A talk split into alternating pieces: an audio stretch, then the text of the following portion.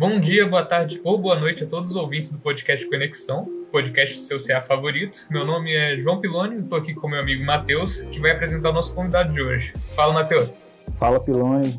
Fala a todos que estão assistindo aí. Hoje a gente tem a honra de conversar aqui com o professor do nosso departamento, o professor Paulo Portela, uma referência aí na nossa área de telecomunicações. Se apresente aí, professor. Ok, olá para todo mundo, né?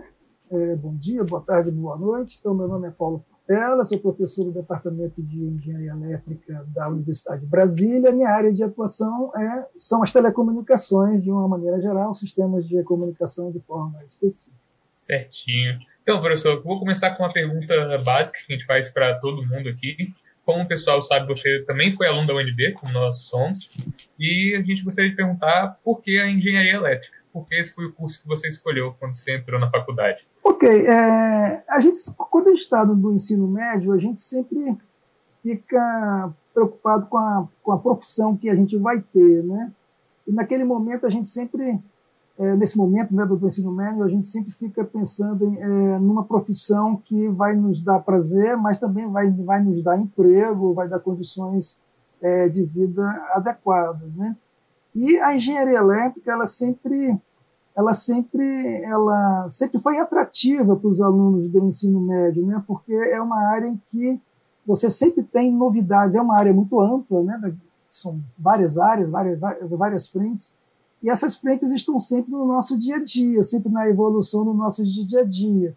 E naquela época não era diferente, então a engenharia elétrica entrou dessa forma, né? é uma área que atrai, é uma área de modernidade, uma área de tecnologia, com, com, sempre com grandes avanços, e isso atrai bastante os alunos do ensino médio. Naquela época, atraía bastante. Né?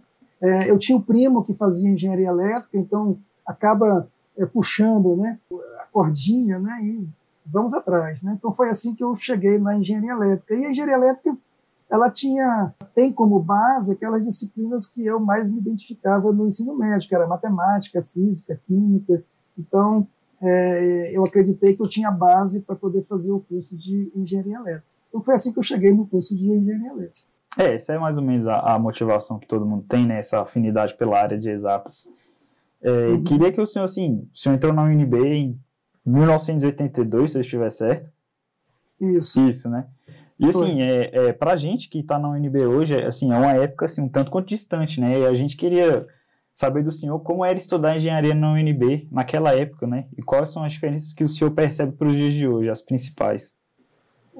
Olha, eu acho que estudar engenharia elétrica não mudou muito de lá para cá, é relação do início ao fim, né? Então, é, naquela época, 82, então a gente tinha que estudar muito, como é hoje a gente também tem que estudar muito, a gente passava por um básico que é basicamente o básico, que era basicamente o básico de hoje, muito cálculo, física, química, né? É, até chegar nas primeiras disciplinas do, do, profissional, que são disciplinas de circuitos elétricos e eletromagnetismo, eletrônica. Então, engenharia elétrica sempre foi assim o grande desafio do aluno de engenharia elétrica é estudar muito essas disciplinas para ter a base necessária para, para que o profissional venha se assentar, né? E que eh, se topa, que a pessoa possa se tornar um profissional, é, vamos dizer assim, em condições de enfrentar o mercado. Tá? Então, é, acredito que não tenha mudado muito com relação a essa necessidade dos estudos. Tá? O que eu sentia bastante naquela época, que eu sinto menos hoje, eu não vou falar dessa época de pandemia, mas da época anterior à pandemia, eu, eu como aluno, eu senti os alunos mais presentes dentro do campus, é, na biblioteca, é, nos locais né, de, de convívio.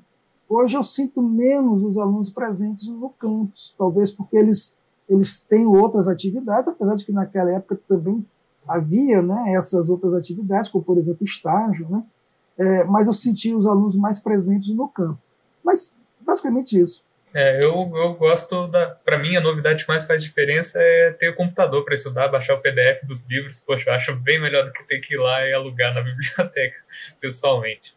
É Mas... verdade, isso aí, isso aí mudou. Realmente, uhum. naquela época não tinha a, a, internet, né? não tinha tantos computadores assim, mas já, já havia já o, assim, os alunos de engenharia elétrica, vários dos meus colegas, eu inclusive, a gente já naquela época a gente teve que ser teve que se apresentar aos computadores, né? Então você sempre tinha ou uma calculadora programável ou um computador. Por exemplo, eu tive eu tive um Apple II, né? Um dos, um dos primeiros Mac, né? E é, o departamento começou naquela época, quando eu era aluno, já meados do curso, ele começou a se aparelhar com com computadores. Isso é interessante a gente, a gente, a gente deixar dito. Né? Uhum. É, o departamento de engenharia elétrica foi um dos primeiros departamentos dentro da Universidade de Brasília a se aparelhar, a se aparelhar com é, essas tecnologias que estavam numa evolução rápida naquela época. Né? Sim, é uma das vantagens desse curso, né? Que nem você falou, essa busca por novas tecnologias, por novidades, acaba fazendo a gente entrar em contato com essas coisas antes do que muita gente, né? Isso é bem legal. E eu acho que isso tem tudo a ver também com a área que a gente viu que é, você é mais chegado, a área de telecomunicações. E é justamente essa minha próxima pergunta, que seria como surgiu esse interesse pela área de telecomunicações dentro já da, da UNB? Quando, quando eu digo para os alunos de Princom, é, que Princom, que na, que na, minha época chamava TECOM, Teoria de Comunicações, hoje é Princípios de Comunicações. Quando eu digo que Princom é, é, a disciplina mais, vamos dizer assim, mais interessante né, do curso de Engenharia Elétrica, é, é lógico que tem um tom de brincadeira, quase criando uma certa competição entre as áreas, mas tem, tem, um, tem um grande fundo de verdade. É, foi Princom, que quem, quem, me, deixou, quem me abriu né, o, essa, o interesse pela área de telecomunicações foi uma disciplina chamada TECOM, Teoria de Comunicações, que hoje é Princom, é basicamente o curso de Princom que a gente tinha naquela época, apesar de que naquela época o nosso foco era muito forte em sistemas analógicos, hoje a gente já apresenta para os alunos de Princom já o início né, dos princípios dos sistemas digitais, mas foi Princom. E outro elemento fundamental para eu ir para essa área de telecomunicações foi, foi o professor Vidala, né? o, o, meu, meu, grande orientador, um dos meus, eu tive dois grandes orientadores no curso de graduação, um foi o professor Vidala, que me abriu as portas para a iniciação científica e na área de telecomunicações, e o outro foi o professor Bermudes, é, não sei se vocês conheceram o professor hum, Bermudes, foi por muito tempo de diretor do CDT, né, um dos professores que, que trouxeram para a Universidade de Brasília esse conceito de empreendedorismo na academia. Então, foi um, foram os meus dois grandes condutores para a área de telecomunicações. Principalmente o professor Vidal, porque na época que eu era aluno ali, estava chegando da profissional, o professor Bermudes estava fazendo o doutorado dele, e eu só encontrei o professor Bermudes já no finalzinho do curso, foi meu professor de projeto final, então, são os meus dois, vamos dizer assim, né, os, as duas balizes é, é, que me trouxeram para essa área de telecomunicações. É, certamente. Né? Durante a nossa caminhada universitária, a gente sempre encontra essas, essas balizas, assim, querendo ou não. E assim, agora saindo um pouquinho da, da UNB, a gente sabe que o senhor fez a sua pós na França, e a gente queria saber um pouco dessa história, como é que foi, é, como é que o senhor chegou lá? É, sempre foi um interesse seu estudar fora do país? Então vamos lá. Então, é, uma coisa que eu sempre digo para os alunos também, e aí uso muito da minha experiência, os alunos precisam se dedicar às disciplinas do curso. Né? É, então, quando a gente diz para um aluno, olha, busque o SS, né? estude para ter o SS, não é o SS pelo SS, mas o SS é um reflexo de você ter se dedicado àquela disciplina, ter buscado os conceitos, ter trabalhado os conceitos, ter tirado as suas dúvidas. Né? Busque o SS, seja um aluno que tenha, vamos dizer assim, o, o, o crédito né, é, do mérito acadêmico, para que você possa, dependendo das suas escolhas, você possa é, abrir, abrir portas, né, ter oportunidades. Então, é, eu fiz o meu curso de graduação sempre pensando nisso, sabe? É, buscar ter o mérito, né, o crédito pelo mérito acadêmico. É, quando eu estava formando, a CAPES, ela, ela lançou um, um programa é, que caiu como luva né, para aquilo que eu vinha construindo, que foi um programa de, de formação de jovens doutores. A ideia da CAPES foi uma, uma, né, uma experiência que ela fez é, de mandar pessoas, é, alunos né, com bom desempenho acadêmico, já irem direto para o doutorado sem ter que passar pelo mestrado. Tá? Uhum. Então caiu como luva. Eu estava formando e, e teve essa proposta, né, da, teve esse programa da CAPES, e eu entrei nessa. Tá? Então, é, eu me candidatei, tive uma forte indicação dos professores que me acompanhavam, tantos professores da matemática. Eu fiz iniciação científica na matemática, era uma disciplina que era, era um curso que naquela época era possível, era, era um curso que eu acompanhava como com dupla opção, né? Naquela época a gente podia ter dois cursos, uhum. então eu fazia engenharia elétrica e matemática.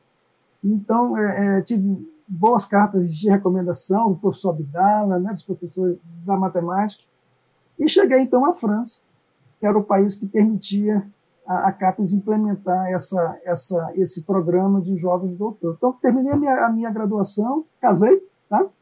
fui com a minha esposa Olha para só. a França, até hoje já está do meu lado. Foi junto? a gente foi, a gente foi para a França, dois meninos, chegando num país estranho, né? Uhum. É, para viver a vida, né? E foi lá, fiz, fiz doutorado, tinha lá um, um, estágio inicial que eles chamam, o é curso chama diploma de estudos aprofundados, que, eu, que hoje é equivalente ao nosso mestrado, mas em vez do nosso mestrado de dois anos, três anos, como era o mestrado daquela época, era, era um, um curso de um ano é, bem, bem programado, você chegava, um ano depois você tinha que defender o, um, trabalho, e quem defendia o trabalho, então podia se candidatar ao doutorado, foi isso que eu fiz, aí entrei no doutorado, fiz doutorado na França. Pô, legal demais. Essa parte que você falou das notas realmente tipo, abre muitas portas, eu acho.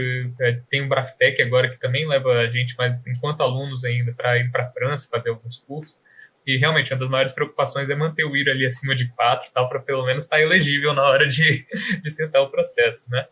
Exatamente. Eu, eu estava no início do programa Braftec, é, eu, eu, eu, tinha um colega, tem um colega da Federal do Paraná que estava procurando um parceiro, uma, um parceiro para a gente trazer o Braftec para, para as nossas duas universidades.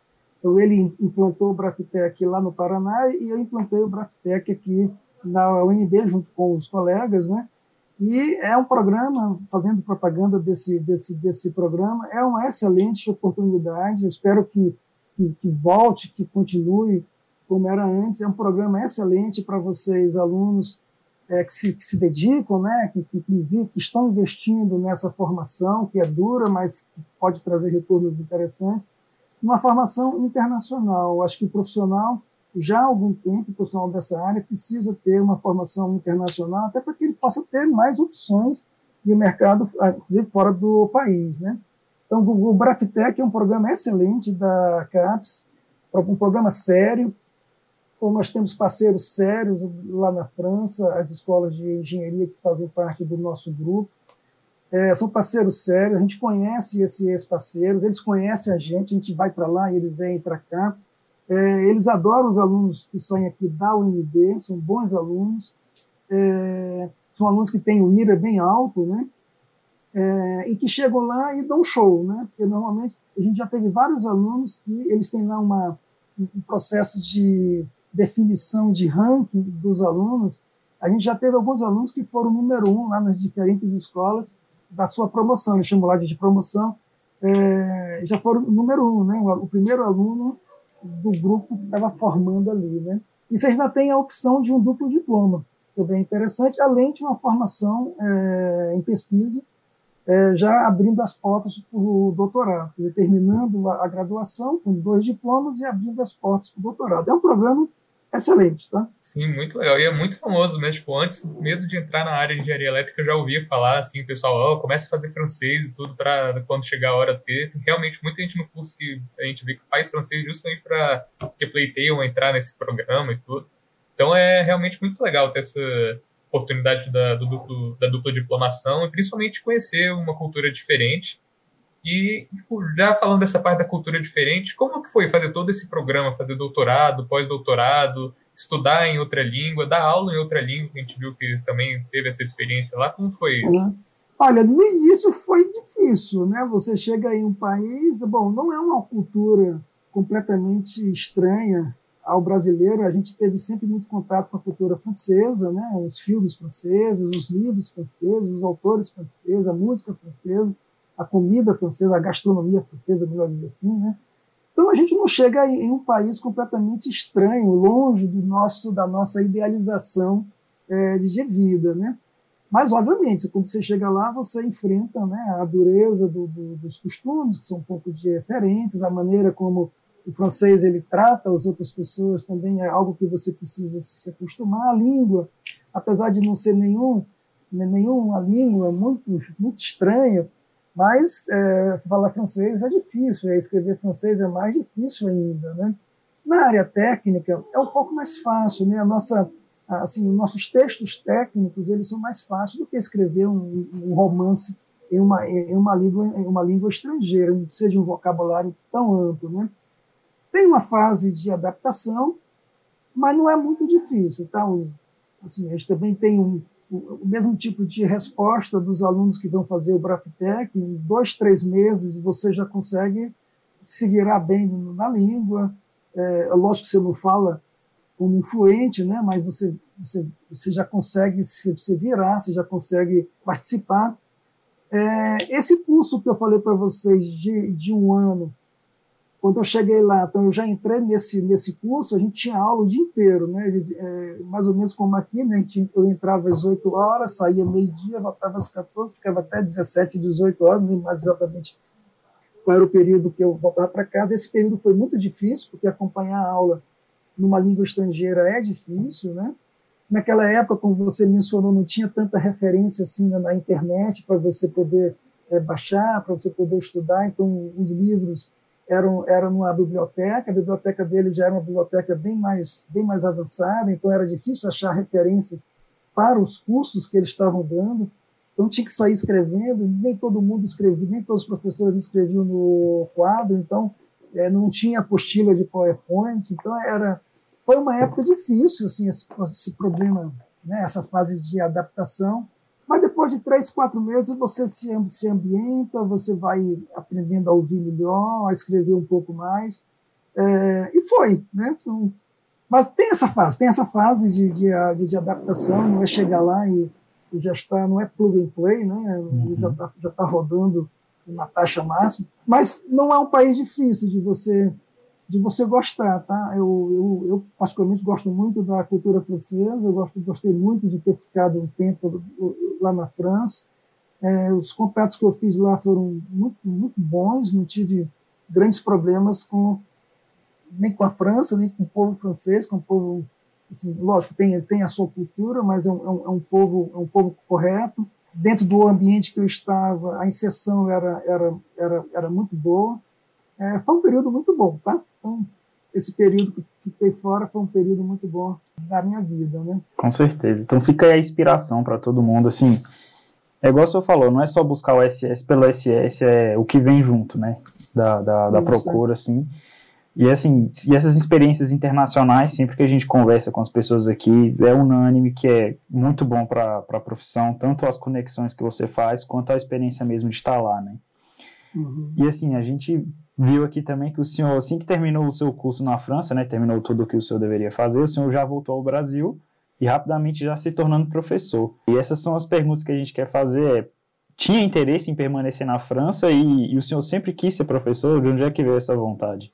É, pois é, quando, quando eu, eu, eu voltando ao ensino médio, né, quando eu estava no ensino médio, não sei, não consigo é, lembrar de onde que surgiu essa, vamos dizer assim, essa inspiração, né, essa essa vontade, eu queria atuar na área, vamos dizer, de pesquisa. Né? E professor, professor universitário está é, sempre associado aqui no Brasil à, pesquisa, então era quase que um, um par conjugado. Né? Se quer fazer um pouco de pesquisa, então é, aqui no Brasil as, as, as oportunidades estão mais próximas das universidades federais do que vamos dizer assim, de laboratório de fato de pesquisa na nossa área, né? Uhum. É, então eu tinha, eu tinha, eu tinha vontade assim é, de terminar a graduação, fazer uma uma pós uma pós-graduação e enveredar pela carreira acadêmica. Então foi uma opção e bem cedo, sabe?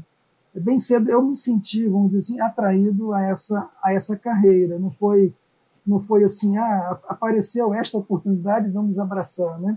Apareceu a, a oportunidade, eu abracei de fato, mas foi uma a junção de duas coisas positivas, né? A oportunidade e a vontade de, de que aquela oportunidade aparecesse, né?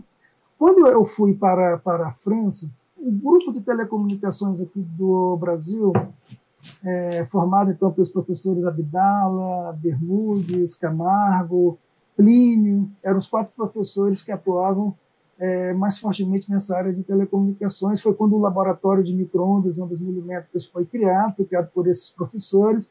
Tá? Eu espero que não esteja esquecendo nenhum, mas Abdala, Bermudes, Camargo e Plínio eram aqueles que estavam à frente. É, a ideia era que eu fosse para a França e que eu retornasse. Tá? Então eu fui, assim, não tinha nada garantido, porque já naquela época você só, só entrava nas universidades federais, e ainda é assim, é, por meio de concurso público. Uhum. Então, mas já havia pelo menos um interesse é, do grupo em absorver, né, de, em me absorver é, quando eu voltasse, é, óbvio, né, criando oportunidades para isso e, óbvio, passando pelo concurso público. Né. Quando eu fui para, para a França, não, não, tinha nada certo, mas tinha essa perspectiva de ir e voltar para o UNB. Né? Então, quando apareceu a, a oportunidade aqui, normalmente essas, esses concursos públicos, eles acontecem, salvo raríssimas exceções, ele acontece quando alguém se aposenta e abre-se a vaga e abre-se o concurso para preencher aquela vaga. Então, foi, foi quando é, isso aconteceu, né? Então, professor da área de telecomunicações, da área de princípio de comunicação, né?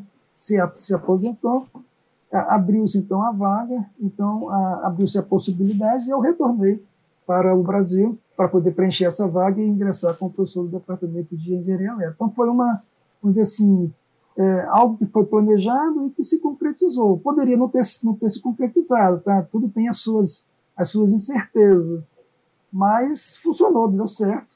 E aí eu voltei para o Brasil e assumi a vaga em 95. Né? De fato, eu voltei em 95, fiquei um tempo como professor visitante, e aí em 96 abriu-se o concurso público e eu então assumi a vaga em 1996 na vaga desse professor que já tinha se aposentado. Interessante isso, já ter tudo meio que planejado desde tão cedo, que a gente vê que muita gente entra na engenharia elétrica justamente por ser bem ampla, aí tipo, ah, no meio do curso eu vou resolver o que eu faço, né? Então você já tinha esse, esse pensamento da área acadêmica desde o início, né?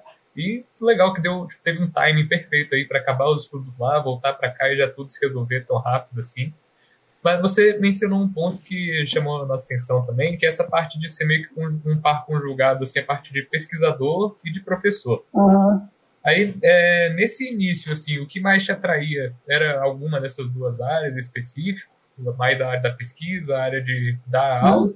E, estendendo um pouquinho a pergunta, nesses primeiros anos como professor, você sentiu alguma dificuldade na parte de didática, da parte de conseguir se conectar com os alunos? Como foi isso? Assim, é, eu sempre gostei muito de, estar no contato com quem está aprendendo. Eu ainda era quase aluno ali, né? tinha acabado de ser aluno quando termino o doutorado, né? mas sempre gostei muito de, de, de, estudar com os meus colegas, de tentar, tentar fazer exercícios juntos. Né? Eu tinha, tinha interesse em ser, em ser professor, tive uma experiência breve acadêmica lá na, na universidade onde eu fiz o doutorado. Então, acabei dando umas aulas de, de informática lá, então eu achei também bastante interessante. Então eu tinha interesse em dar aula, assim, tá? Dar aula é algo que também me dá bastante, bastante prazer, tá?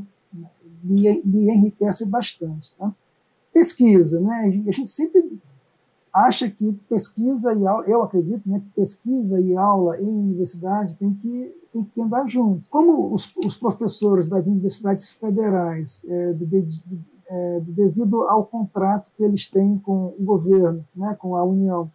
Eles têm o que nós chamamos de dedicação exclusiva, então nós não, não, não, podemos participar muito do mercado, a gente não pode ser engenheiro do mercado e ser professor com, com raríssimas exceções e com contratos específicos, mas a maioria dos contratos dentro da, da universidade são contratos de dedicação exclusiva, então você precisa estar dentro da universidade.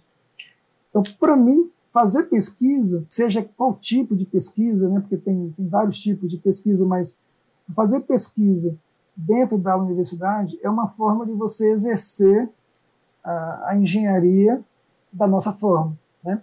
Então, eu não tenho como estar lá né, com os engenheiros implantando uma estação radiobase, mas você tem como, a partir da sua pesquisa, dos estudos né, que, que a gente faz, de, é, de certa forma, estar sempre se atualizando nessa área e em se atualizar nessa área, em ter resultados que são, vamos dizer assim, próprios né, da, da, da pesquisa e do estudo, você levar esses resultados para dentro da sala, da sala de aula. Isso faz com que a sua aula seja mais rica. Né? Então, você enriquece a, né, a, sua, a sua aula a partir do que você faz de pesquisa, pelo menos assim, dentro daquilo que a gente é capaz de fazer, que a gente chama de pesquisa. Tá? O Brasil não é um país em que a pesquisa em engenharia elétrica e em telecomunicações, a gente não pode dizer que a gente tem assim grandes laboratórios de pesquisa, né, grandes grupos de pesquisa com grandes laboratórios, grandes avanços para a humanidade, né?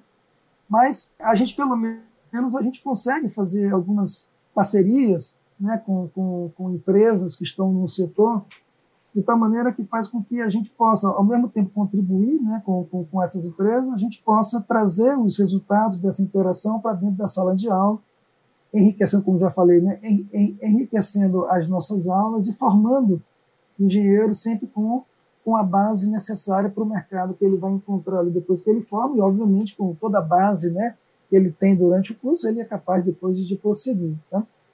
E aqui em Brasília, a gente já fez vários projetos né, dentro dessa perspectiva. Né? Então, a gente já fez projetos com, com, com a Motorola, a gente já fez projetos com a, com a Nokia, a gente já fez projetos com, com a Claro, a gente faz, tem vários projetos com a Anatel, né? já fez com o Instituto Nokia.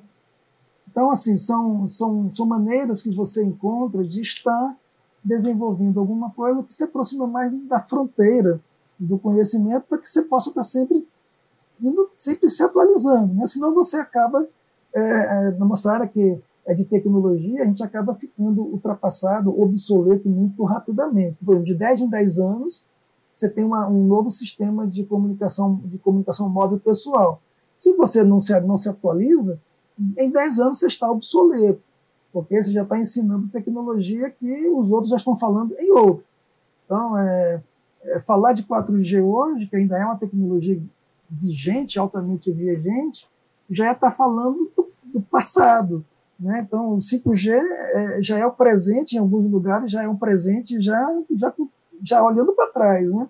Já está se falando de 6G. Então, se você não estiver sempre atento a isso e buscando maneiras de, né, de, de de realizar estudos, algumas parcerias para que você possa é, enriquecer, né, aprofundar, a, aumentar o conhecimento nessa área, as aulas ficariam muito pobres né, e a formação dos alunos também seria prejudicada. Então, a ideia de unir pesquisa e ensino nas, nas universidades federais é fundamental. Né? Agora, é, pesquisa, é, você não pode interpretar pesquisa apenas como está dentro de um grande laboratório de pesquisa, porque isso no Brasil, na nossa área, é muito raro e muito difícil. Então, pesquisa, você tem que alargar um pouquinho o conceito de pesquisa para que você possa é, inserir, né, assim, a academia dentro dessa área de engenharia elétrica possa incluir toda essa, essa gama de professores. Tá?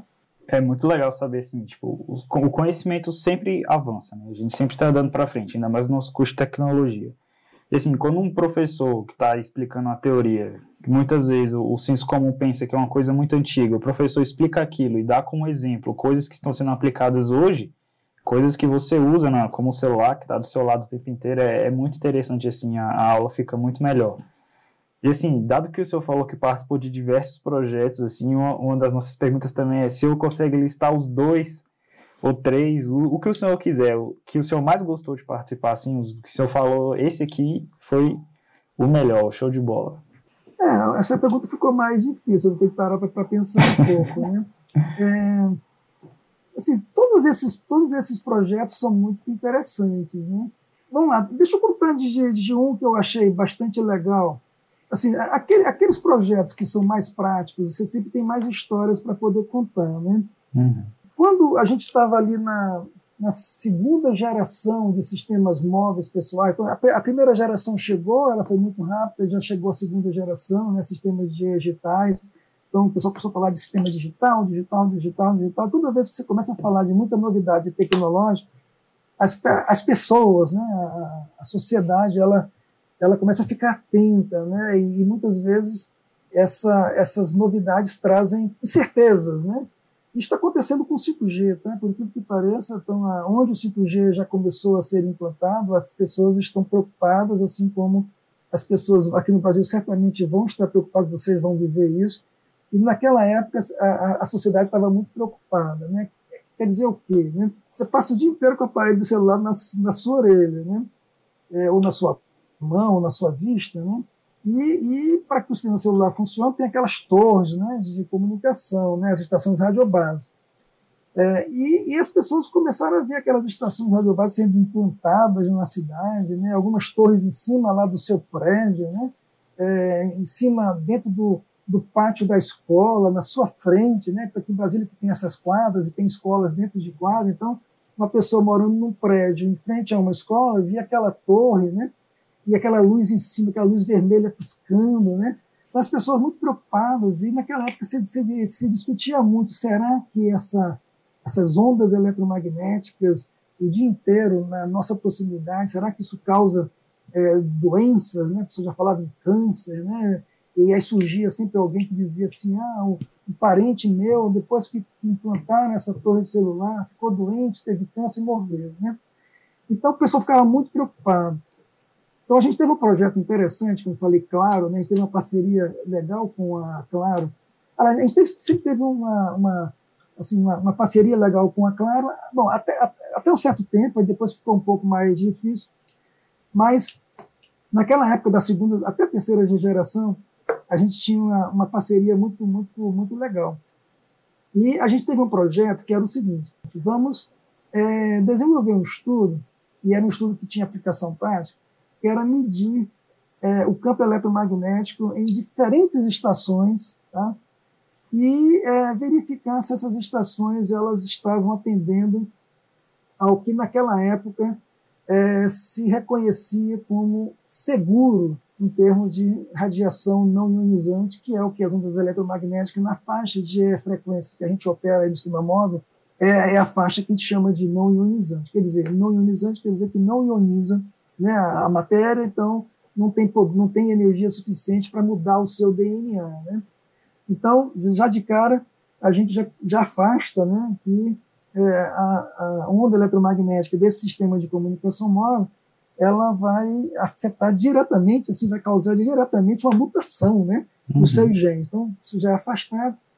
Mas tinha lá, é, tem um organismo internacional, né, a, a OMS, que naquela época já começou a se manifestar sobre o que é radiação segura, e tem um órgão internacional, internacional que chama de ICNIRP, é, é uma sigla, mas no fundo é, é, é um instituto que faz pesquisas é, para avaliar né, a segurança da radiação não ionizante. Tá?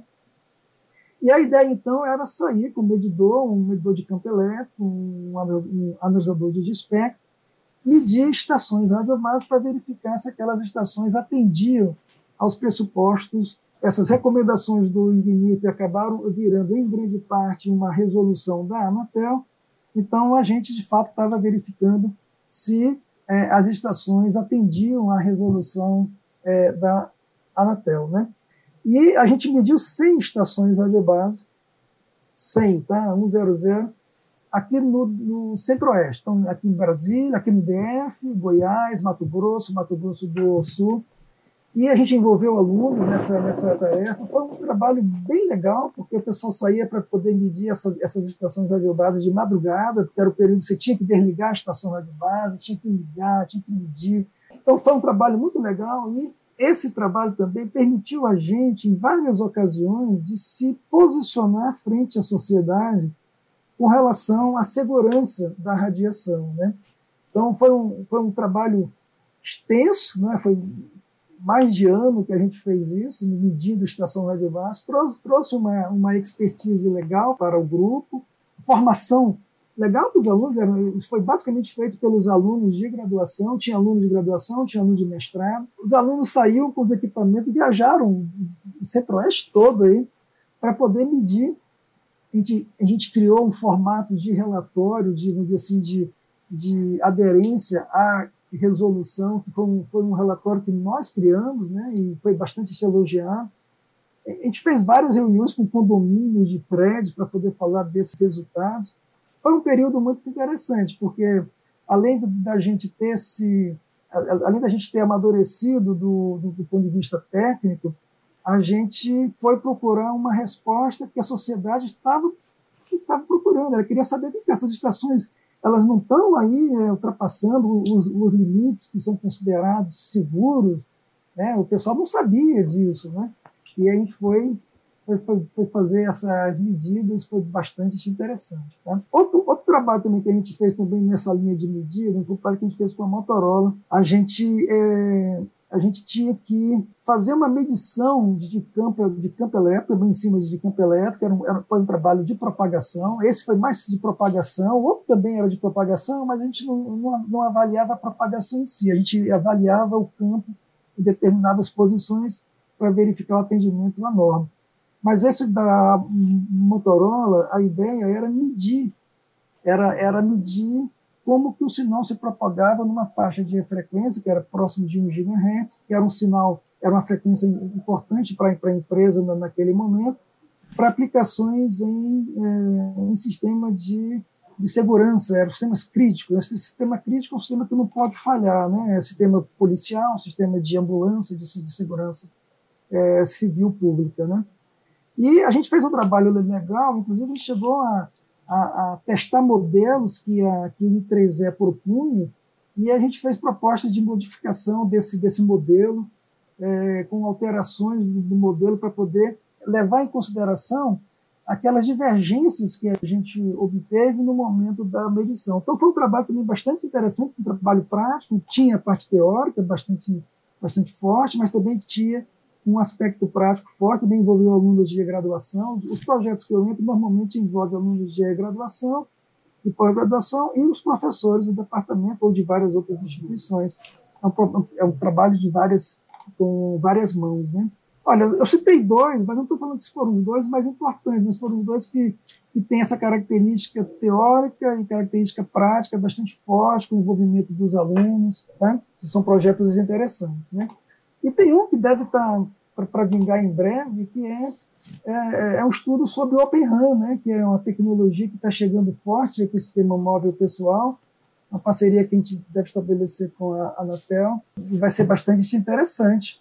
E a gente vai estar estudando uma tecnologia que está bem na fronteira, é, tentando definir elementos que vão contribuir para regulação do, do setor, né, a definição de novas normas, é, definição, verificação de, que essa tecnologia é adequada para, para o país e é uma tecnologia que, que aliás, o, o, o projeto ele não está só olhando para a área técnica de, de, da engenharia elétrica, das telecomunicações, mas está olhando também para os aspectos regulatórios, que é o do direito, e dos aspectos econômicos, né? porque é uma tecnologia que vem, se se vingar, ela vem para enriquecer é, o ecossistema da área de telecomunicações, fomentando aí, instigando o aparecimento de novas, de novas, novas empresas, né, de, de novas iniciativas econômicas, empresariais é, para o setor de telecomunicações, abrindo perspectiva de emprego né, para os alunos de engenharia elétrica dessa área. Né? Então,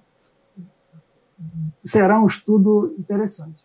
É, muito bacana. Isso que você falou é fato. Esses projetos que são mais práticos, eles são é mais legal que você consegue ver o resultado do seu trabalho, então tem esse retorno mais imediato, digamos assim, é bem interessante.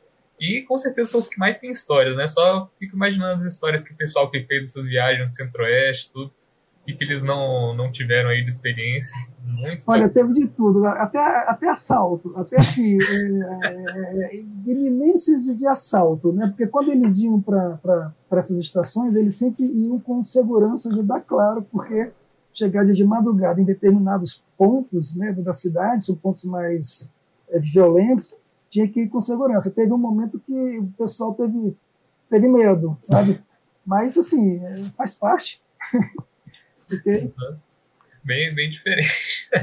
Só pensar como é que estava lá. Inclusive, eu fiquei, eu fiquei curioso, todas as, as 100 subestações, elas atendiam as normas? Atendiam, atendia largamente, tá? Atendiam uhum. e largamente é, o campo eletromagnético, ele, a intensidade dele é, diminui rapidamente com a, com a distância, a partir de uma certa distância, né?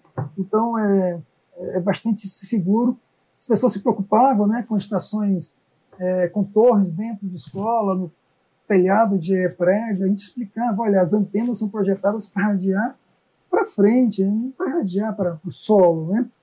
Entendeu? Então, é o lugar mais seguro para ficar é embaixo da torre.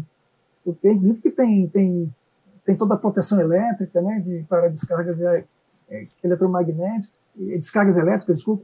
Então, tava, tava, ali, é super, ali é super seguro, né? Uhum. Até você explicar isso.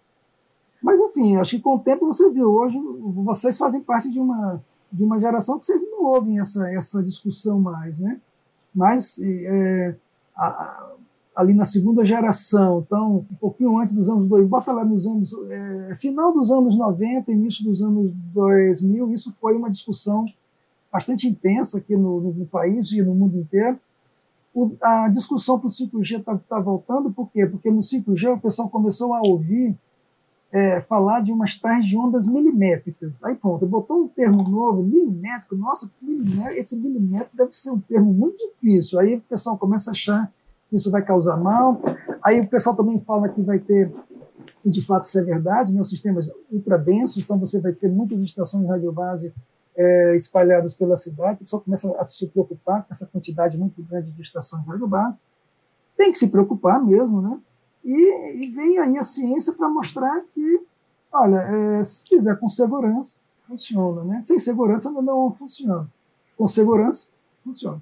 Então, vem funcionando até hoje, né? Então, depois de 20 anos, a gente, até hoje, pelo menos, a gente não tem nenhum estudo que tenha relacionado de forma assim, é, incontestável que há qualquer tipo de doença né, que é incrementada nos seres humanos devido à radiação não ionizante dos sistemas de, de telecomunicações. Né? Então, acredito que os estudos que foram feitos eles ainda são verdadeiros. Lógico, a gente tem que estar, tá na ciência a gente tem que estar sempre com um pé na frente e um pé atrás, porque você não pode aceitar as coisas como verdade absoluta, tem que estar sempre pesquisando, sempre procurando outros entendimentos, mas até hoje é um entendimento que vem prevalecendo. Ah, e eu acredito que essa parte de, igual você falou, ir nos condomínios passar isso para frente, tipo, conseguir explicar sem toda essa parte técnica para as pessoas, como é que isso não afeta a saúde delas, tudo deve ser uma parte muito interessante também do trabalho, né? Conseguir fazer essa, é. essa conversão do, do conhecimento, digamos assim.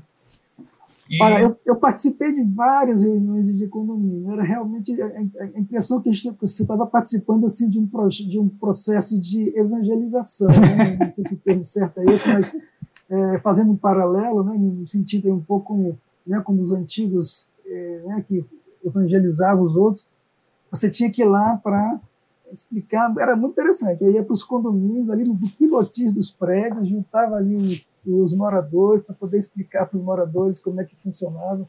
Foi um trabalho interessante, assim, bastante interessante. O contato bem direto com, com a sociedade, né, que, que é quem, em, em última instância, que deve consumir o produto do nosso estudo, da nossa pesquisa, da nossa formação. Né?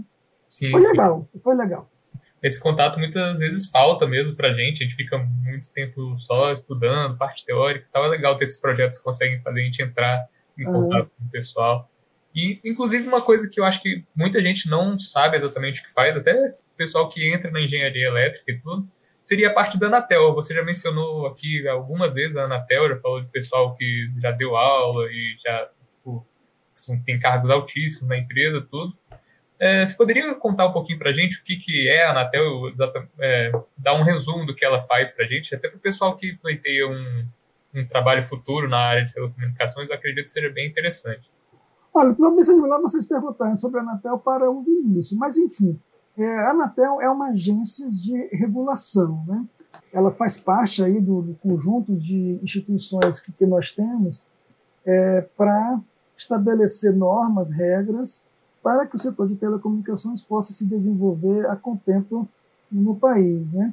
É, para que os recursos é, disponíveis, recursos que a gente fala, recursos econômicos, mas outros recursos, como por exemplo o espectro eletromagnético, para que os recursos sejam utilizados da maneira mais eficiente possível. Então, um dos princípios da Anatel é, é esse, é, é garantir o uso eficiente dos recursos do, do espectro eletromagnético, tempo, frequência, espaço, ok? E que haja promoção, desenvolvimento, é, que haja inclusão das, das pessoas a esse mundo das telecomunicações, então é criar um mecanismo para que haja acesso a todos, né? gente chamava de universalização, não é a única instituição que, que trabalha para, para isso, tem as políticas públicas, né, que são, vamos dizer assim, caminhadas pelo Ministério das Comunicações, mas é, criar as regras para que haja um, um ecossistema sadio, que, se, se, desenvolva, que evolua, e consiga oferecer preços né, é, adequados para que, as, para que a, a população possa ter acesso. Então, você tem que ter regras que promovam a competitividade, que promovam a eficiência, como já falei, do, do uso dos recursos. Então, basicamente, é, na minha visão, essa é a, o, dizer assim, o, o, papel da Anatel. Agora, essa é a minha visão. Né? Eu tenho que perguntar para, para a pessoa que está lá dentro da Anatel exatamente como que eles, como que eles se veem. Né? Mas, basicamente, é isso. Você tem que definir regras, você tem que regular o setor para que ele funcione adequadamente para aquilo que nós entendemos que seja adequado. Né? Então, uma das nossas grandes preocupações como, como país é que toda a população tenha acesso aos sistemas de comunicação. Né? Então, é o que, que, que, se chamou, né, com a Lei Geral das Telecomunicações, da universalização é, do acesso às comunicações. Então, naquela época se, pensava muito em telefonia fixa, mas hoje é, isso você já consegue muito próximo disso com a, o sistema móvel pessoal. Né? A, a, densidade de acessos de comunicações móveis no Brasil é, é muito grande, é, é, comparável com as grandes nações, que nós temos um percentual bem alto das pessoas que têm acesso aos recursos, pelo menos minimamente, têm, têm acesso aos recursos, aos recursos do sistema móvel pessoal. Né? A telefonia, o WhatsApp, o acesso minimamente à internet em banda em banda, não vou dizer larga necessariamente, mas se tem, 4, se tem um 4G, já, já, a gente já pode dizer que tem acesso a banda larga, pelo menos minimamente banda larga. É isso, então aqui as regras que regulam aí o, o setor de telecomunicações, que ele seja sadio. Tá? Mas eu acho que vocês têm que, têm que ouvir melhor lá o, né, a, a, a, indicação que eu vou dar para vocês. Olha, o Thompson ainda não me respondeu, daqui a pouco ele responde. É, sobre essa área né, de, de, garantir o acesso a toda a população, o senhor falou do 4G e já mencionou também o, o, o 5G, e, e, é exatamente esse o tópico que a gente queria conversar agora sobre o, o 5G, né? E os desafios que ele está enfrentando aqui para ser implementado no Brasil, né? A gente recorrentemente vê na, na, nos meios de comunicações, né? O desafio que está tendo, os trâmites, é, vai ser a China que vai implementar, não vai? Então, assim, como é que o senhor poderia dar uma explicação assim para o pessoal mesmo? Quais são esses desafios da implementação do 5G? Por que, que é importante a gente implementar o 5G no Brasil? E quais são as perspectivas futuras para pesquisas, por exemplo, no, no 6G? Que eu já, eu já até vi que o senhor divulgou dois artigos aqui sobre o 6G. É, eu queria que o senhor pudesse dar essa explicação para a gente. É, bom, o 5G é a, a quinta geração é, de sistemas de comunicação móvel pessoal, né, que chama aqui no Brasil de SNP. Bom, o SNP é o Serviço de Comunicação Móvel Pessoal. O 5G tem, traz várias, várias novidades é, que vão permitir a, a implantação de, de, de vários tipos de serviços ou de vários tipos de aplicações de telecomunicações que, pelo menos na, na visão atual, são de grande interesse para a sociedade, para as pessoas, para a indústria. Né? É, então, tem basicamente três pés, né? tem um tripé. Né? Um é, é, é o acesso banda larga, a maior possível. Né? Uhum. Então, um, se você faz uma comparação assim rápida, né? nós saímos aí do, do 4G que, é, assim, teoricamente, ele teria condições de, de oferecer, de, de implantar né, uma, um, acesso é, numa certa área de, de até um gigabits por segundo, em termos de taxa de transmissão, pico de taxa de transmissão, e eu volto a dizer, teórico, né? É, você sai desse 1 GB e você vai para 20 gigabits por segundo, novamente teórico e, no, e, e, de pico. Né? Então, isso já é um ganho excepcional, né? Considerável. É lógico, você tem que ver quanto, como que isso tem que ser feito, tem que entender a, a teoria para poder ver como que isso é feito. Então, tem várias, evolu várias evoluções tecnológicas para que isso seja, seja feito. Para começar, você tem que colocar as torres cada vez mais próximas, você vai ter áreas de cobertura pequena, como se fosse o acesso Wi-Fi. Pense no Wi-Fi da, da sua casa. Né? Ali ele tem um, uma área de acesso, o sistema móvel pessoal é a, é a mesma coisa, só que não é algo que é seu, né? é algo que é coletivo. E aí, para você garantir então, essas altas taxas, você vai ter que densificar né, a implantação de estações radiobásicas, você vai ter que implantar de maneira muito otimizada o que a gente chama de sistemas de múltiplas antenas de entrada e saída, são sistemas MIMO, MIMO, né, do, do, do inglês. Então, isso é um avanço tecnológico bastante interessante. E você vai ter que dar banda.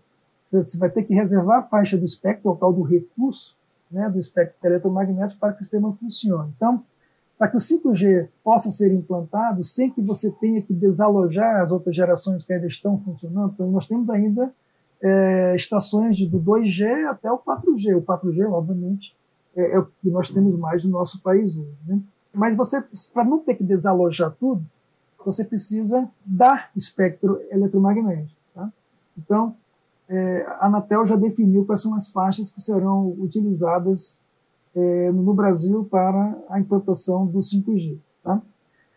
Não quer dizer que você não possa implantar o 5G em outras faixas de frequência. E aí deu origem, então, ao, sistema que o pessoal vem chamando de DSS. Né? Você usa o espectro de forma compartilhada e isso de forma dinâmica.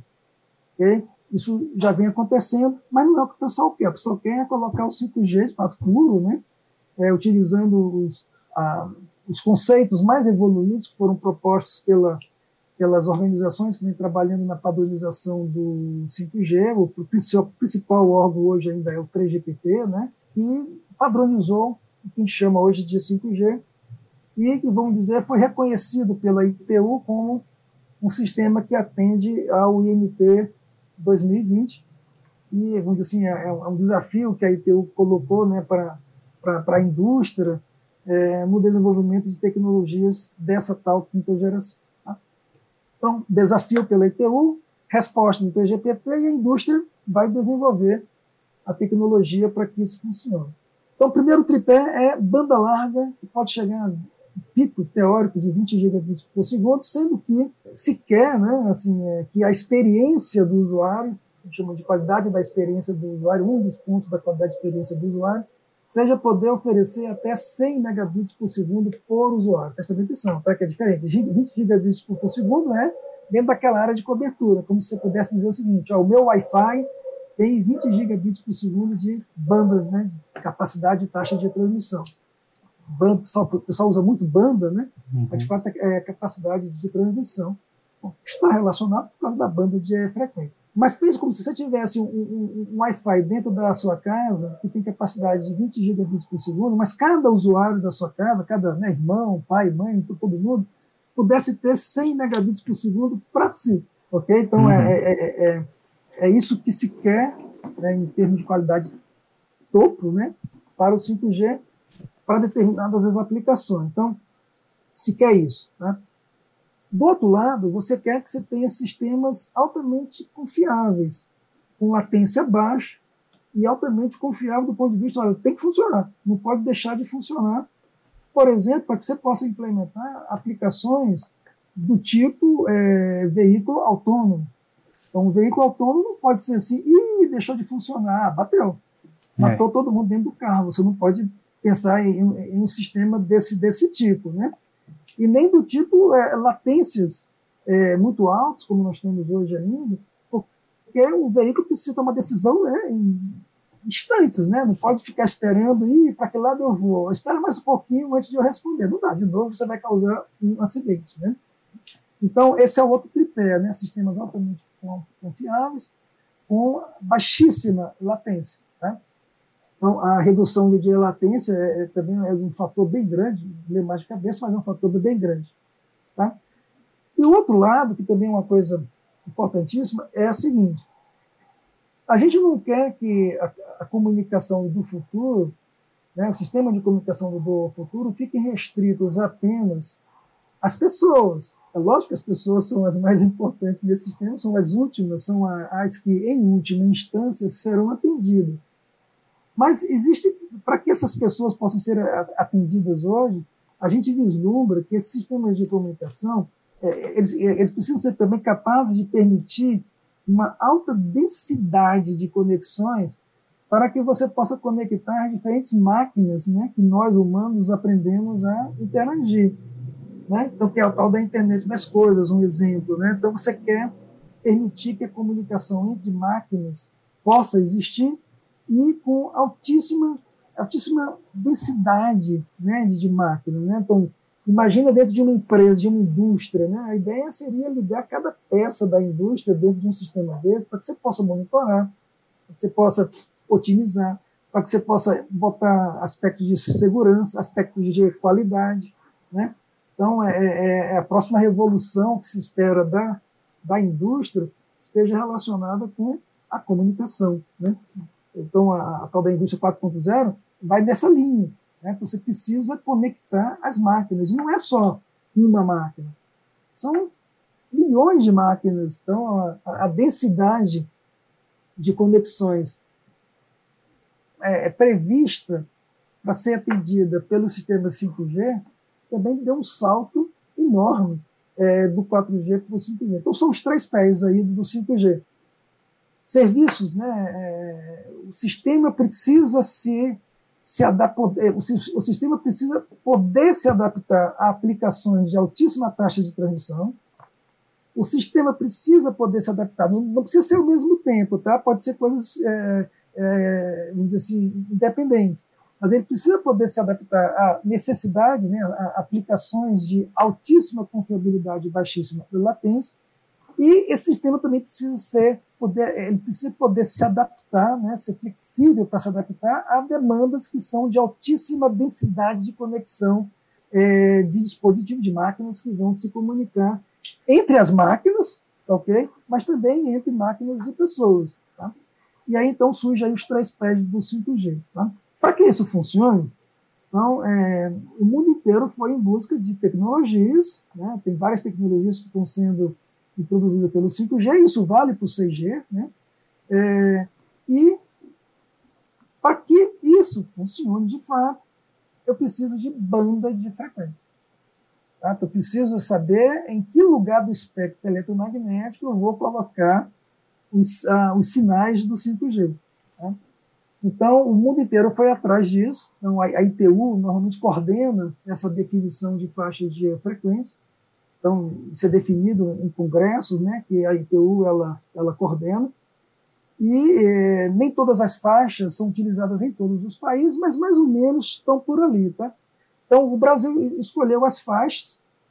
Então, tem, tem faixa abaixo de 3 GB, acho que é 3,5 GHz, é, tem uma faixa que está abaixo dos 6 GHz, é o que eles chamam de sub 6 GHz, que é a, a, faixa mais interessante, que é esse que vai estar em torno dos 3 GB, 3,5 GHz.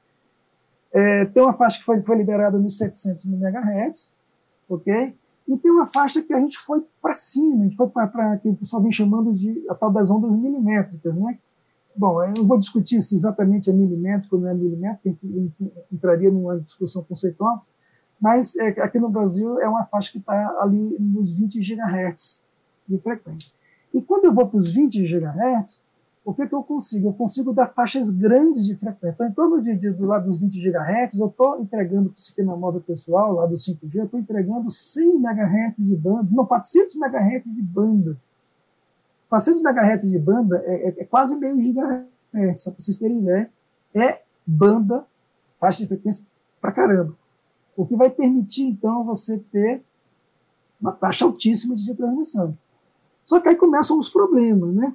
Transmitir em 700 MHz é, é uma coisa, em termos de propagação. Transmitir em, em 20 e poucos GHz é um desafio completamente diferente. Abre oportunidades, por exemplo, eu consigo fazer sistemas mínimos com mais antenas, porque é, à medida que a frequência sobe, você consegue fazer dispositivos menores em termos de antenas de transmissão, então você pode colocar mais antenas num, num certo espaço, ok? Isso vai permitir implantar sistemas mínimos é, com, com um número de antenas elevado, mas ao mesmo tempo traz desafios que é a propagação. Um sinal de, de, de 20 GHz ele não chega muito longe.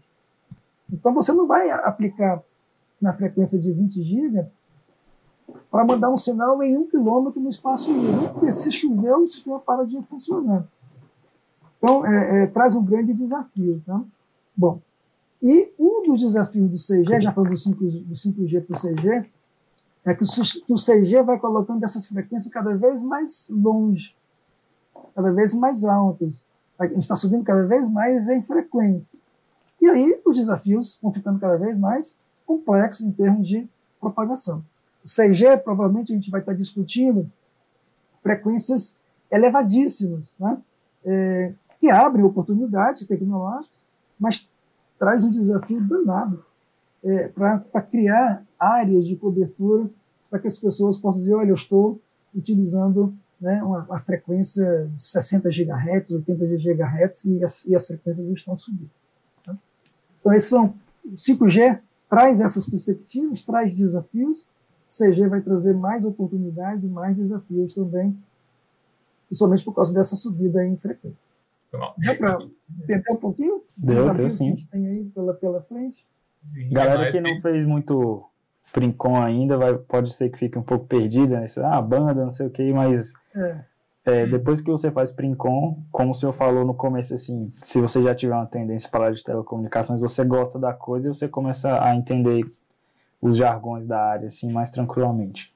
Uhum. Mas, assim, muito, muito legal saber essa, essa, implementação do 5G. Assim, eu, particularmente, não, não, não tinha essa noção toda, essa visão geral que o senhor passou aqui. É, muito bom saber, assim, a sociedade como um todo, né? Um serviço que você está usando, você saber pelo menos o, o, básico dele, se ele te afeta ou não, como no caso das ondas milimétricas, assim, é, eu acho interessante você estar tá engajado uhum. nesse tipo de coisa. Sim, é, é legal, para quem entendeu ou para quem não entendeu muito, é legal pensar que a gente está vivendo isso, a gente está vendo esses desafios serem é, resolvidos, por assim dizer, poder participar da resolução deles também nesses próximos anos é interessante. Vamos acompanhar como é que isso vai ser feito aqui no Brasil. Costuma demorar um pouquinho mais que em outros lugares, né? Mas hum. são desafios que vão ser resolvidos nos próximos anos. Bem interessante. Uhum. É, professor, mudando aqui um pouquinho o escopo do que a gente está falando, né? Voltando um pouquinho mais para a área acadêmica, assim. É, você já é professor há bastante tempo, a gente falou, desde 95, 96, assim, mais ou menos. E, bem, depois de todos esses anos dando aula, para você, o que faz um bom professor? O que faz um professor que seja interessante, que os alunos gostem, assim, que consiga passar a matéria como deve ser passada? Cara, eu acho que para ser um bom professor, porque eu, é, que eu me coloque aí dentro, né, é, você precisa gostar de assim, acreditar né, e você consegue ensinar, ou pelo menos orientar as pessoas a aprender alguma coisa. Então, como eu falei para vocês, eu gosto muito de dar aula. Né? A primeira coisa é, é, é, é gostar de dar aula, né? é gostar de, de, ajudar os outros, orientar os outros, gostar do aluno, né? do, do sentido de gostar de orientar o, o aluno. Né? Ter muito respeito pelo, pelo, pelo aluno que está no seu processo de aprendizagem, é, é ter né, esse, esse respeito no sentido de né, de respeitar o tempo de cada um, respeitar né, o, o, processo de aprendizagem de cada um, estar tá sempre atento com, esse, com as diferenças entre os processos de aprendizagem. Então, é, hoje a gente, a gente, tem mais diversidade né, desses diferentes processos de aprendizagem do que tinha há um tempo atrás.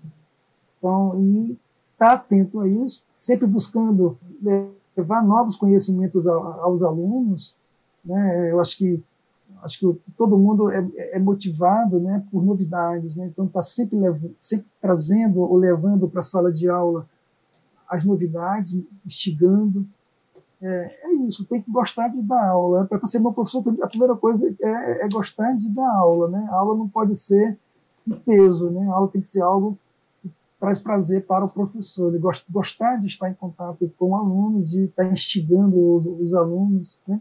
Eu gosto muito de, de instigar os alunos, sabe? Eu acho que acho que vocês têm um potencial muito muito grande. É, mas a gente não consegue tirar o potencial, fazer o potencial de uma pessoa se transformar em, de fato, né? É, se você não mostrar para os alunos os referenciais certos.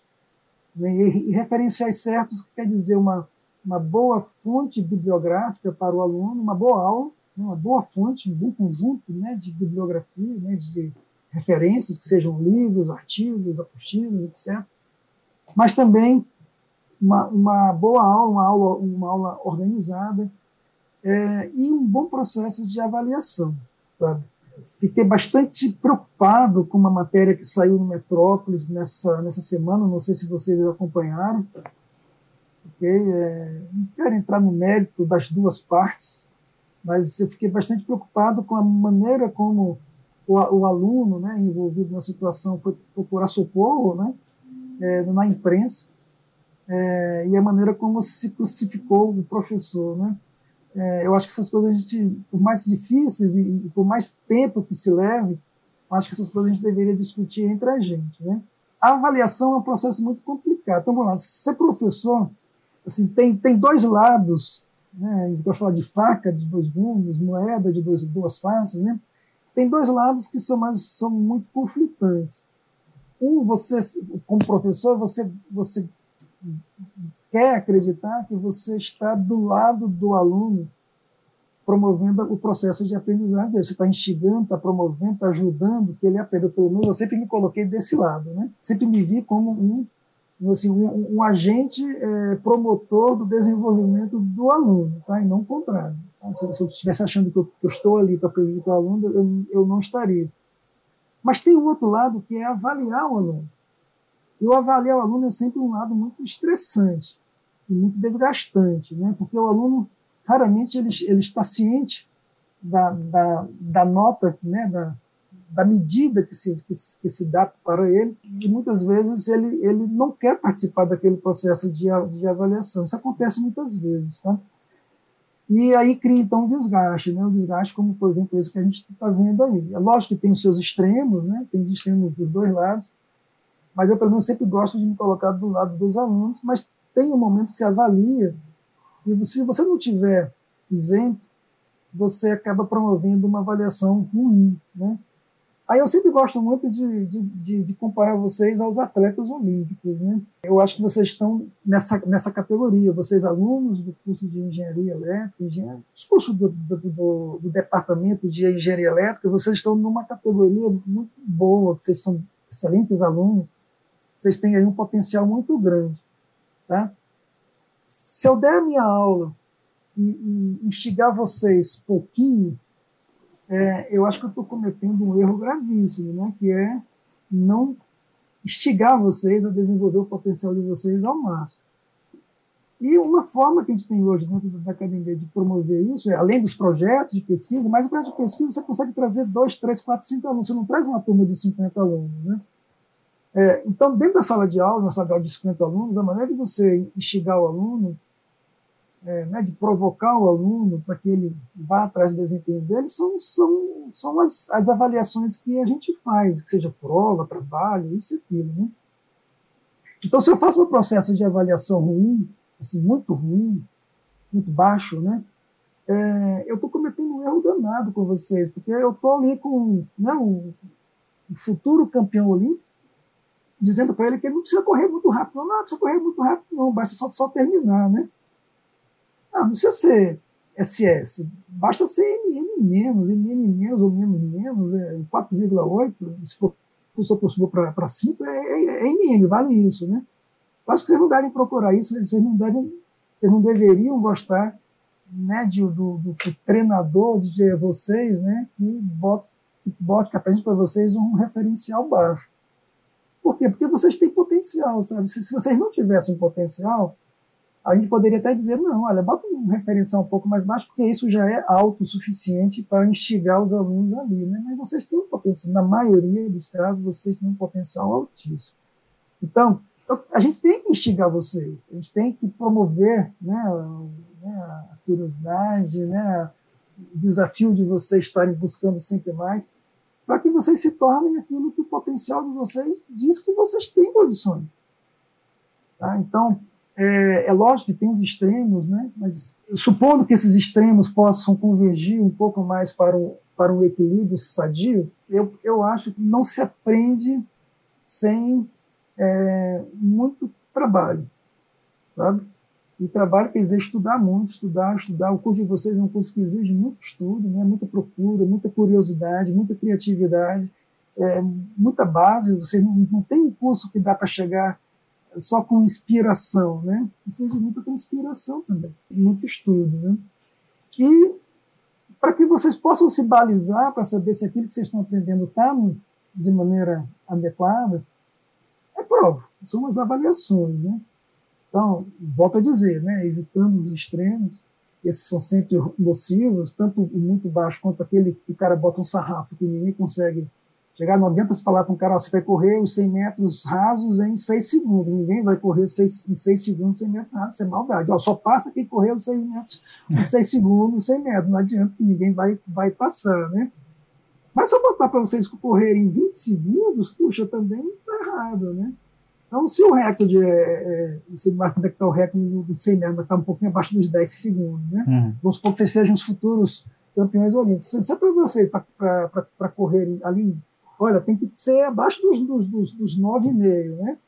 É, eu acho que eu estou instigando vocês a vocês explorarem ao máximo o potencial de vocês. Então, não deixem né, o sistema de avaliação, não, não vamos, vamos dizer assim, quebrar esse processo de avaliação de vocês, porque se toda vez que um professor der uma prova de EFIS, ele, ele, ele sair na manchete do jornal, né, como professor Carrasco, cara, isso é um constrangimento grande. Se eu andando na posição do colega do departamento, eu, eu estaria muito constrangido, né?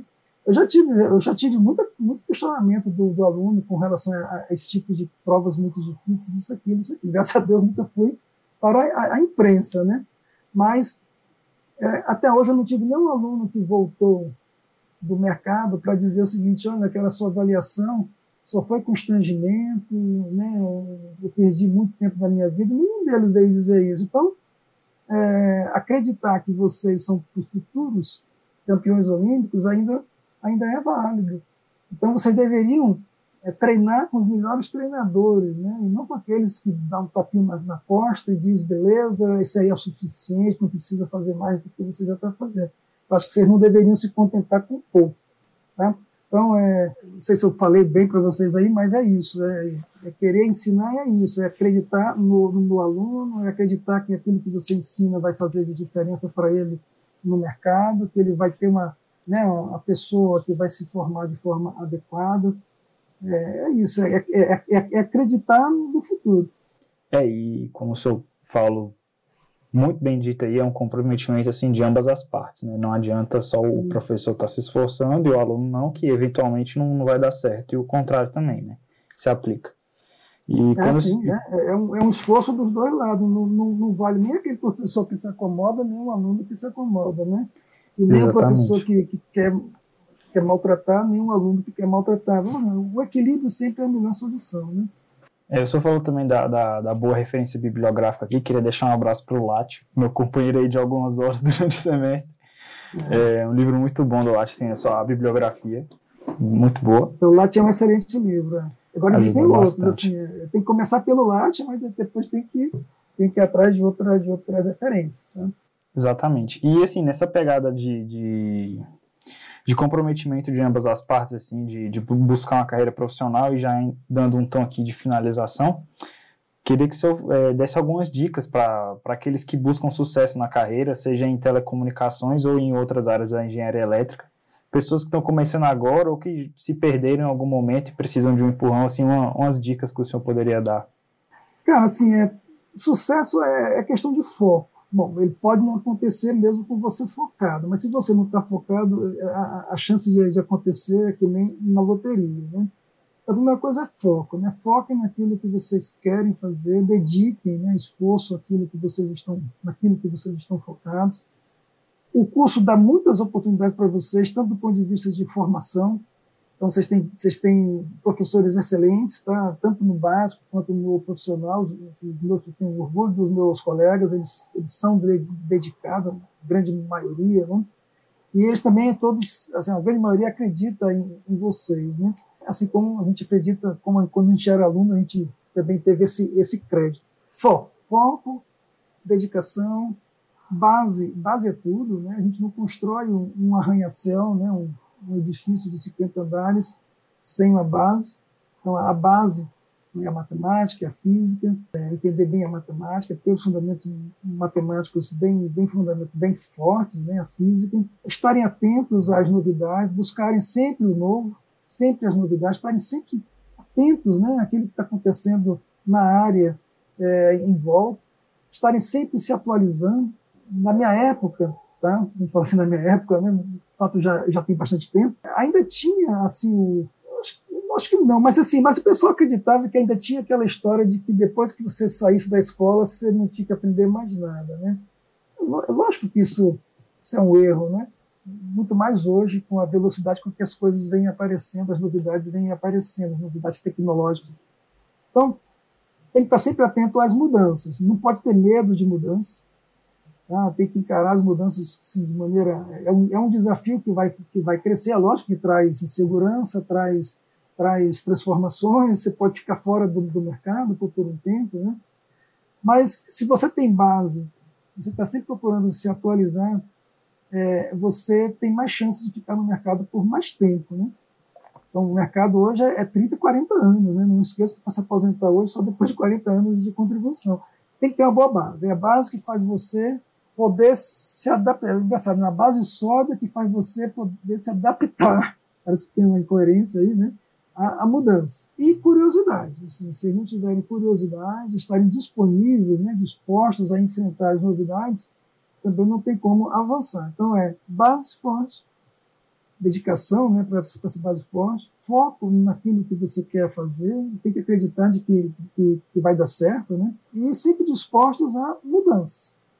Então, se, toda mudança que vier vocês se, se acovardarem, né, pode estar certo que na primeira, na primeira mudança de direção do vento do mercado, vocês estão fora do mercado e não voltam mais.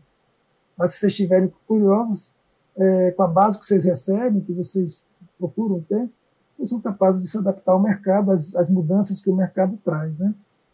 É isso, foco, acreditar, nesse ética, ética é algo importante, sabe? Ética está sempre agindo de forma correta, né? honesta, correta, sempre com princípios, isso é fundamental, a gente, a gente precisa acreditar que o, que o nosso país tem pessoas éticas, né? pessoas corretas, que agem de forma correta, triste ouvir tantas notícias ruins nessa área, mas vocês, jovens né, que estão saindo da universidade, botem a ética também acima de tudo, né? princípios éticos. Né?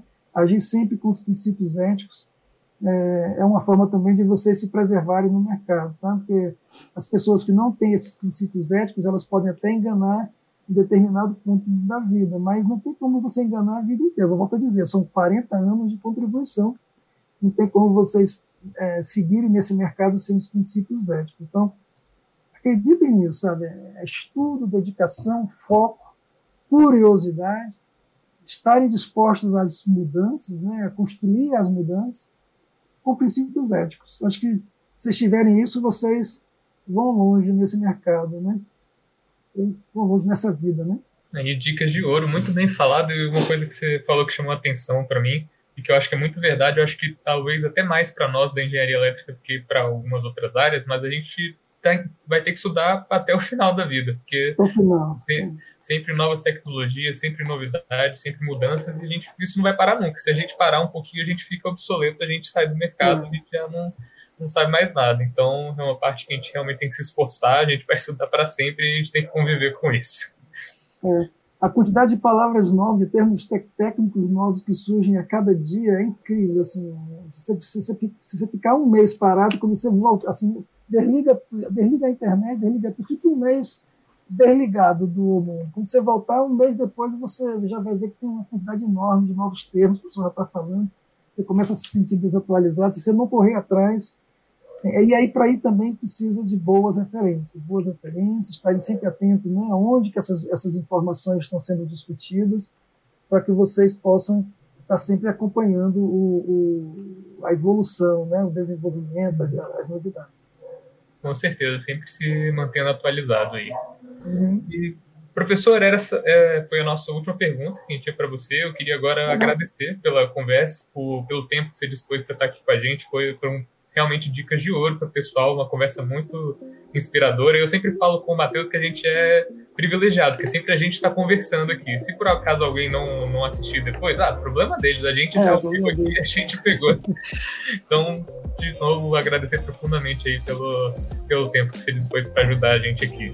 Que isso, é um, é um prazer falar com você. Então, tem que gostar de, de, de, de estar com os alunos para ser, ser professor, não tem como.